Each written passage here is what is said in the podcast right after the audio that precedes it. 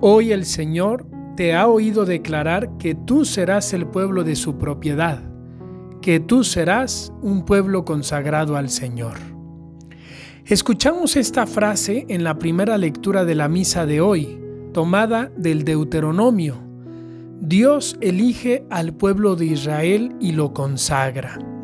Consagrar, sabemos muy bien, significa separar, separar de lo profano, lo separa Dios al pueblo de los demás pueblos para hacerlo suyo, para beneficiarlo. Por eso, dice también el Deuteronomio, Él te elevará en gloria, renombre y esplendor, por encima de todas las naciones que ha hecho, y tú serás un pueblo consagrado al Señor tu Dios, como Él te lo ha prometido. Todos nosotros, queridos amigos, como bautizados, somos también consagrados al Señor. Somos separados de los demás, no por ser mejores, simplemente por elección divina. Somos separados para llevar una vida diferente junto a Dios. Pero sucede que el pueblo de Israel muchas veces le dijo no a Dios no queremos que nos trates diferente. No queremos ser consagrados, no queremos ser separados. Queremos que nos trates como a los demás.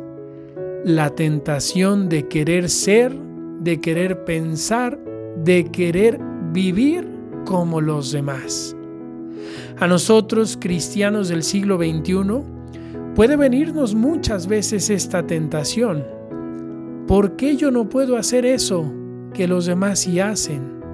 Y entonces nos concedemos pequeñas o grandes concesiones por no querer vivir como consagrados.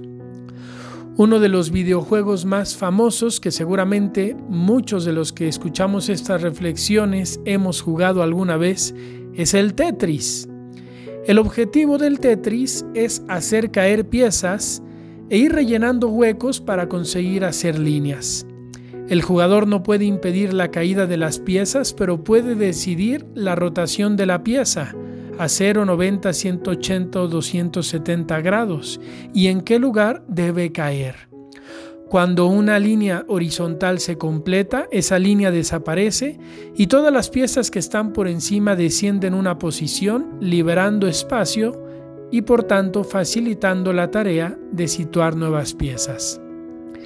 Hace aproximadamente un año me llegó una imagen de un Tetris con una frase que decía, el Tetris nos enseña que cuando te adaptas a la masa, desapareces. Queridos amigos, ojalá que rechacemos la tentación de querer vivir adaptándonos a la masa de querer ser como los demás, de renunciar a ser consagrados.